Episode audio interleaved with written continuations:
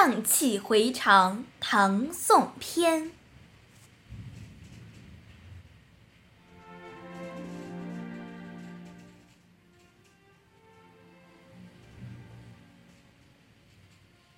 星河耿耿，银汉迢迢。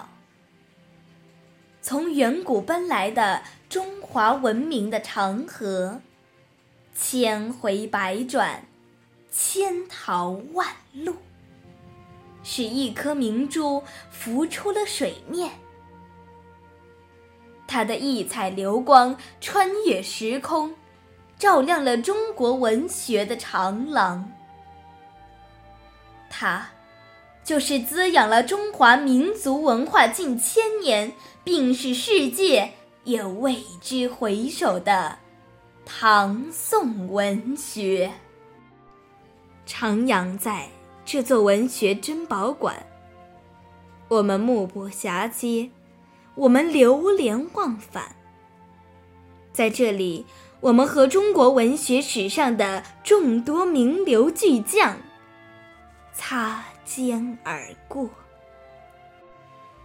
你看，迎面走来的是“天子呼来不上船，笑傲红尘”的李白。眼望国破山河在，老泪纵横的杜甫。这一边是听一曲琵琶泪洒青山的白居易，那一边是登楼远望，心忧天下的范仲淹。苏东坡月下把酒，声声向苍天发问。辛弃疾挑灯看剑，夜夜梦里沙场秋点兵。柳永未有三秋桂子，十里荷花吟咏歌唱。李清照则为梧桐更兼细雨，黯然神伤。唐宋诗词歌赋。是一座巍巍丰碑，它记述着中华文明的历史遗产；唐宋文学又是一顶灿灿王冠，它缀满了浓缩中国文学智慧的奇珍异宝。这里，我们可以看到大江东去的豪放，也可听到人比。黄花瘦的婉约，可以听到磨损胸中万古刀的愤懑呐喊，也可听到杨柳岸晓风残月的浅吟低唱。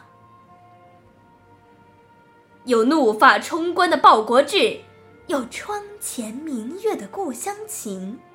有独上西楼的《长相思》，有草长莺飞的《梦江南》，有春光乍泄的《蝶恋花》，有斗霜傲雪的《一剪梅》。捧出这部宝典，我们感觉到它的分量；刻写历史，它刀刀见血；鞭笞黑暗，它字字带泪；思索人生，它笔笔入里；憧憬光明。他生生不倦，寒英菊花，我们也能体味到它的博大。它是历史的凝固，也是现实的关照；是文人的妙笔，也是哲人的沉思；是千里莺啼的锦绣江山卷，也是宫廷王朝的血雨腥风图。他的大漠孤烟，他的塞外鼓角，他的新坟旧鬼，他的金风玉露，共同托起的是中国文学史上的一座珠穆朗玛。今天，让我们共同举起唐宋名篇这尊美酒，邀明月至花前，饮诗情到。九重，在一声声荡气回肠的千古绝唱中，开启一次美的旅程。